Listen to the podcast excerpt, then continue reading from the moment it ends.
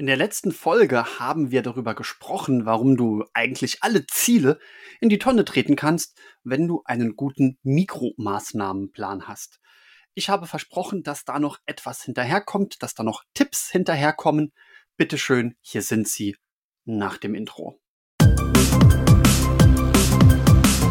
Und damit willkommen zu Produktiv hoch 3. Mein Name ist Sascha Feth und am Sonntag beziehungsweise Montag in der letzten Folge, ich weiß den Titel schon gar nicht mehr, habe ich angekündigt, dass ich ja noch diesen einen tollen Bonustipp habe, der mir in der Folge nicht mehr eingefallen ist, den ich dann aber am Donnerstag noch senden würde. Also hier ist er. Wobei, eigentlich ist das eine kleine Mogelpackung, denn der Tipp ist mir nicht mehr eingefallen. Aber mir ist ein anderer Tipp eingefallen und mich hat eine Rückmeldung erreicht. Aber der Reihe nach. Die Rückmeldung, mit der beginne ich mal. Äh, und zwar äh, habe ich in der letzten Folge ja das Beispiel gebracht, man möchte oder du möchtest vielleicht in einem Fitnessstudio anfangen, möchtest wieder regelmäßig trainieren, bekommst diese Gewohnheit aber nicht auf die Reihe. Und was ist denn dann zu tun? Und die eine Rückmeldung, die mich eben erreicht hat, war, dass eigentlich, nachdem ich am Anfang eingeleitet habe, dann die Folge fast nur aus diesem einen Beispiel bestanden hat. Und dass man sich mehr oder die Person hätte sich mehr allgemeine Informationen gewünscht. Bitteschön, hier sind ein paar allgemeinere Informationen. Also, äh, übrigens, äh, als ich mir die Folge selbst nochmal angehört hat, habe, es stimmt. Also die Folge ist tatsächlich, sie startet allgemein und wird dann zu spezifisch. Also ein wichtiger Hinweis. Wenn du eine Gewohnheit, es gibt zwei Möglichkeiten. Entweder willst du eine neue Gewohnheit starten oder du möchtest eine alte Gewohnheit loswerden. Wenn du eine Gewohnheit loswerden willst, darüber möchte ich jetzt heute nicht sprechen, das vertagen wir nochmal. Aber nehmen wir an, du möchtest eine neue Gewohnheit einführen, die du Stand heute noch nicht hast. Und dann läuft das normalerweise in mehreren Schritten ab. Man braucht also, es gibt immer einen Auslöser, der dann für ein Verlangen zu sorgen hat. Und dann kommt die eigentliche Sache und dann muss es eine Belohnung geben die Belohnung kann ein gutes Gefühl sein, die Belohnung kann tatsächlich eine Belohnung im Wortsinn sein. Aber das ist schon der letzte Punkt. Ich möchte mich jetzt auf die ersten beiden Punkte konzentrieren. Und zwar, äh, es gibt einen Auslöser und dann gibt es in dir ein Verlangen und dann soll die Gewohnheit starten. Das bedeutet, dass diese neue Gewohnheit, die du dir angewöhnen möchtest, dass die irgendwie, um diesen zweiten Punkt, dieses Verlangen einzulösen, dass die irgendwie attraktiv für dich sein muss. Und das setzt voraus, dass es nichts ist, was du aus einem schlechten Gewissen heraus machst. Wenn du Dinge nur aus einem schlechten Gewissen heraus machst und nur weil jemand anderes oder weil du glaubst, dass jemand anderes es von dir verlangt, sind das keine allzu guten Vorzeichen. Was könnte denn jetzt das Verlangen in dir sein? Dir, in dir verlangt es dann ja nicht nach dieser Sache an sich, sondern nach der Anerkennung deiner Umwelt, nach der Anerkennung dieser anderen Person. Das kann ein Verlangen sein, was statthaft ist. Also das Verlangen nach Anerkennung, nach sozialer Anerkennung, das ist ja ganz tief in uns drin. Das ist in Ordnung. Aber ob du dann wirklich in dem Moment, wo die Gewohnheit ablaufen sollte, du dann innerlich davon überzeugt bist, dass du jetzt diese Sache machen sollst, um ganz indirekt an Anerkennung zu kommen, das wird ein ganz schwaches System oder ein, ganz schwacher Anreiz sein. Das heißt, äh, das wird dann wahrscheinlich nicht dafür sorgen, dass du die Gewohnheit abspulst. Natürlich wäre dann, wenn die Gewohnheit fertig ist, also nehmen wir mal an, du würdest jetzt nur trainieren gehen, jetzt bin ich wieder beim Beispiel trainieren, ich verspreche aber, es ist ein ganz kurzer Ausflug. Wenn du also nur trainieren gehen würdest, um anderen zu gefallen, um anderen einen Gefallen zu tun, um dein Ansehen zu steigern, um dein schlechtes Gewissen zu bedienen, dann hättest du natürlich jetzt schon die Belohnung am Ende, weil du dann ja, wenn du dann das Training absolviert hast, könntest du es also solltest du nicht, aber du könntest es auf Instagram posten, würdest auf Instagram ähm, ziemlich flachen Applaus kriegen. Also ähm, man klickt halt mal schnell auf Like, ne, wenn man einer deiner Follower oder Followerinnen ist. Aber das ist ja kein, keine substanzielle Anerkennung. Aber vielleicht bist du irgendwann süchtig nach diesem Gefühl der Anerkennung. Aber es ist nicht so, dass du das Verlangen hast, Sport zu machen, sondern wenn überhaupt hast du das Verlangen, nach dem Sport das auf Social Media zu teilen und dann dafür Applaus zu bekommen. Bis du dann irgendwann merkst, dass du für ein geiles Essensfoto genauso viel Applaus bekommst und schon ist die Gewohnheit Sport inhaltsleer und interessiert dich nicht mehr. Also, äh, die Gewohnheit sollte attraktiv sein, und zwar die Gewohnheit an sich sollte attraktiv für dich sein und nicht erst eine Konsequenz daraus, zum Beispiel der soziale, flache Social-Media-Applaus. Aber ich jetzt ja die ganze Zeit bei Punkt zwei. Ähm, es gibt den ersten Punkt, der viel wichtiger ist, der Reiz, also beziehungsweise das auslösende Ereignis. Wenn du eine neue Gewohnheit startest, ja, dann bringt es nichts, es sich vorzunehmen. Es bringt nichts, darüber nachzudenken, ähm, was oder sich damit zu beschäftigen, was alles besser wird. Also wissen, warum das eine gute Idee wäre, diese Gewohnheit ab abzuspulen, bringt überhaupt nichts. Es gibt Studien, wo man Leuten versucht hat, mehr Bewegung und gesunde Ernährung näher zu bringen. Der einen Gruppe hat man einfach nur gesagt, ey, es wäre doch cool, wenn du das machen würdest. Der zweiten Gruppe hat man gesagt, ey, es wäre doch cool, wenn du es machen würdest. Und hat äh, der Gruppe noch erkl ausführlich erklärt, was alles besser wird. Und der dritten Gruppe hat man gesagt, hey, es wäre doch cool, wenn du das machen würdest. Das und das wird besser. Aber als drittes hat man die Gruppe noch gefragt, wie würdest du es denn jetzt konkret machen, damit das, damit da auch was draus wird?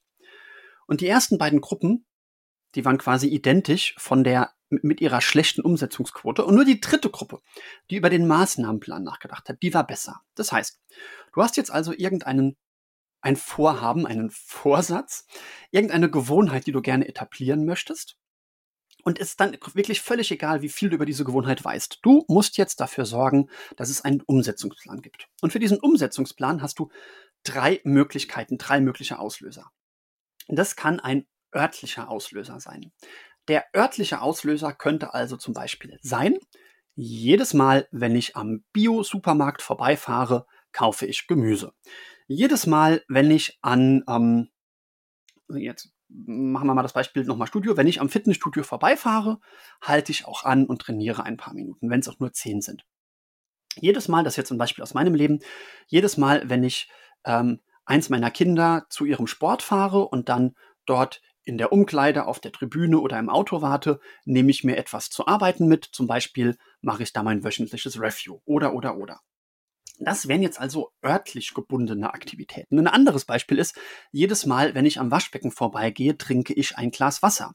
Eine andere, eine Kundin von mir, die haben wir irgendwann mal eingeführt, jedes Mal, wenn sie den Hund füttert, muss sie ein Glas Wasser trinken. Gut, der Hund, den Hund füttern ist jetzt eigentlich schon eine andere Kategorie, aber bleiben wir beim Waschbecken. Also es gibt örtliche Auslöser. Ähm, bei den örtlichen Auslösern, das ist meiner Meinung nach das schwächste System, äh, denn manchmal kommst du an dem Ort nie vorbei, manchmal kommst du fünfmal am Tag an dem Ort vorbei und dann passt es nicht und dann ist es manchmal so, dass du sagst, ah, jetzt habe ich aber schon so viel Wasser getrunken, jetzt kann ich nicht schon wieder Wasser trinken, sonst muss ich viel zu schnell wieder pieseln oder sowas.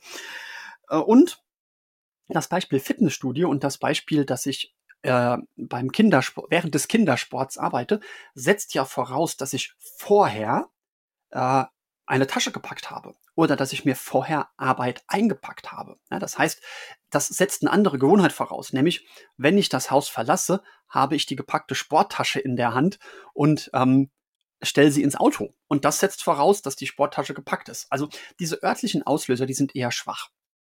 Was etwas besser funktioniert, sind zeitliche Auslöser. Also zum Beispiel jeden Mittag um 11 Uhr mache ich XYZ. Zum Beispiel jeden Mittag um 11 Uhr mache ich eine kurze Pause und in dieser kurzen Pause gehe ich eine Runde um den Block. Gut, ich würde es vielleicht eher um 10 Uhr machen, damit es in der Mitte zwischen ähm, Arbeitsbeginn und Mittagspause liegt, aber egal. Und diese Trigger, die kann man sich über den Kalender oder über Smartphone-Erinnerungen, über einen Wecker äh, sehr gut stellen. Es wird dann aber immer Tage geben, wo es nicht passt. Es wird dann einen Tag geben, wo du auf Reise bist, wo du einen anderen wichtigen Termin hast. Also diese zeitlichen Trigger, die sind manchmal ein bisschen schwierig. Äh, Gerade so ein Smartphone-Wecker, der ist leicht mal auf Stumm geschaltet. Und wenn man ihn dann auf Stumm schaltet, dann ist er weg. Wenn man ihn auf Schlummern schaltet, piept dann eine Viertelstunde später wieder. Also wenn ich jetzt gerade im Termin bin, mein Smartphone sagt, um den Block laufen und ich drücke auf Stopp, dann ist es aus den Augen, aus dem Sinn. Wenn ich es auf Schlummern drücke, wird es in ein paar Minuten wieder klingeln. Dann kann ich eine Runde um den Block laufen.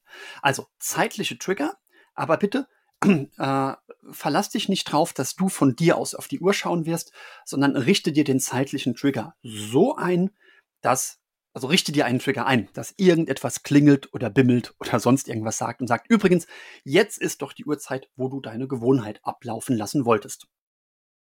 Ähm, kommen wir noch zur dritten Möglichkeit. Die dritte Möglichkeit ist, dass du äh, das Huckepack nimmst auf eine andere Gewohnheit oder et etwas anderes, was sowieso abläuft. Ich habe eben das Beispiel Wasser trinken gebracht. Es gibt so Trinkuhren oder mittlerweile macht man das als App, dass eine App alle so und so viele Minuten sagt, trink mal was. Das wäre also so prinzipiell ein zeitlicher Trigger. Ich könnte mir angewöhnen, mehr zu trinken, indem ich sage, jedes Mal, wenn ich am Waschbecken vorbeigehe, halte ich das Glas unter den Wasserhahn, trinke einen Schluck. Oder, das war das Beispiel, was ich eben schon angedeutet habe, ein bisschen voreilig angedeutet habe, ähm, mit dieser Kundin, wo wir gesagt haben, wenn du den Hund fütterst, trinkst du ein Glas Wasser. Der Hund füttern ist eine Gewohnheit, die sowieso abläuft. Und auf diese Gewohnheit wird die andere Gewohnheit Huckepack genommen. Ja? Das heißt, ich verknüpfe etwas, was sowieso da ist, mit einem neuen Verhalten. Ich muss nur die ersten Tage dran denken, diese Verknüpfung zu machen. Also ich muss dran denken, äh, dann auch das Glas Wasser zu trinken, wenn ich den Hund füttere. Es kann sein, dass dein Gedächtnis und deine Gedanken so gut und so klar sind, dass du sowieso dran denkst, dass sie also beim Hundfüttern dran denkt, ach, Sascha hat doch gesagt, ich soll ein Glas Wasser trinken. Es könnte aber auch sein, dass du dir ein Post-it ans Waschbecken hängen musst oder äh, ein leeres Glas ins Regal mit den Hundefutterdosen stellen musst. Das musst du für dich herausfinden, ob es funktioniert, also ob das pure Vornehmen, ich werde diese Gewohnheit jetzt Huckepack nehmen, schon ausreicht oder äh, ob du viel eher dir noch einen zusätzlichen Reiz setzen musst, wie zum Beispiel das leere Glas bei den Hundefutterdosen oder das Post-it, was irgendwo hängt. Und wenn du mal deinen Tag durchgehst, dann hast du ganz, ganz, ganz viele Gewohnheiten. Ne? Also man denkt jetzt vielleicht, ja, aber ey, so viele Gewohnheiten habe ich doch gar nicht. Oh doch. Du stehst morgens auf und hast die Gewohnheit, auf den Wecker zu hören oder auf den Wecker nicht zu hören. Dann hast du die Gewohnheit, äh, ins Badezimmer zu gehen, Kaffee zu machen, vielleicht das Smartphone zu checken. Du hast die Gewohnheit, dein Frühstück zuzubereiten. Das machst du auf eine ganz eigene Art und Weise. Also du hast eine ganz eigene Routine, ob du zuerst den Teller auf den Tisch stellst oder zuerst die Butter, ob du zuerst das Müsli und dann die Milch oder umgekehrt. All diese Gewohnheiten, die hast du und nur du. Was sind die letzten drei Dinge, die du tust, bevor du das Haus verlässt? Was sind die ersten Dinge, die du auf der Arbeit tust? Was ist das, was du auf der Arbeit tust, wenn du das erste Mal eine Pause brauchst. Was tust du zur Mittagspause? Was sind deine Rituale beim Nachhausekommen? Wenn du das mal aufschreibst, dann findest du schnell ein gutes Dutzend Rituale, die sowieso ablaufen und wo du eine neue Gewohnheit Huckepack nehmen kannst. Diese neue Gewohnheit, damit die da Huckepack gut draufpasst, ja, darf dieser Rucksack nicht zu schwer sein. Deswegen letzte Folge Mikrogewohnheiten, ja, zumindest in der Ankündigung. Jetzt komme ich nochmal auf das Beispiel zurück. Jedes Mal, wenn ich am Fitnessstudio vorbeifahre oder jedes Mal, wenn ich eher auf dem Heimweg bin, äh, fahre ich im Fitnessstudio vorbei. Das ist mit einer Stunde in so einem Studio eine große Gewohnheit. Du kannst sie aber klein machen und kannst sagen, ich verlange ja nur, dass ich zehn Minuten da bin und wenn es dann eine Stunde wird, ist es auch okay. Setzt aber voraus, dass du die Tasche gepackt hast. Jetzt könntest du dir also die Mikrogewohnheit ähm, an, aneignen.